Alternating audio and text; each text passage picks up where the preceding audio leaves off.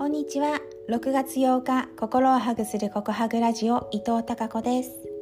今日もお聞きいただきありがとうございます。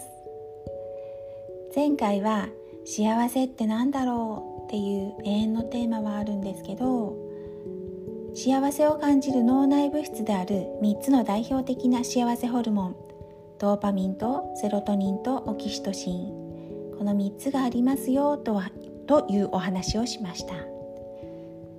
セロトニンは心と体の健康に関係している幸せホルモンでしたね。はい。この心と体の健康は幸せだけではなくて全ての土台になるのではないでしょうか。心と体が健康だからこそできてできていることがたくさんあります。会社に行って働ける学校に行って勉強できるそれから外に出て友達と遊べるなどかな。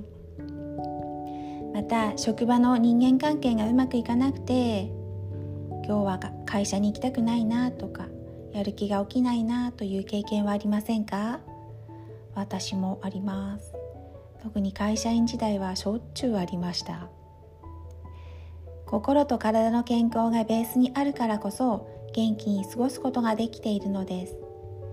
これをないがしろにして例えば仕事をがむしゃらに頑張っても精神的にも肉体的にも病気になってしまいますね。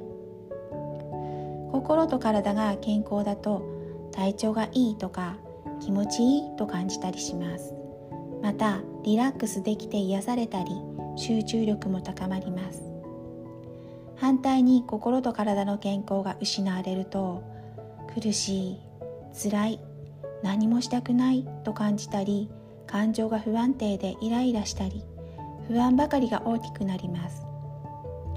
体調も悪く集中力が低下して注意散漫になってしまったりやがて生きている意味が感じられなくなってしまうかもしれません。だからこそ幸せをはじめ私たちのベースにある心と体の健康に関係しているセロトニンはとってもとっても大切なのです。ではこのセロトニンは一体どうしたら分泌されるのでしょうか？知りたくないですか？続きはまた明日。それでは今日もひまわりのようなたくさんの笑顔の花が咲きますように。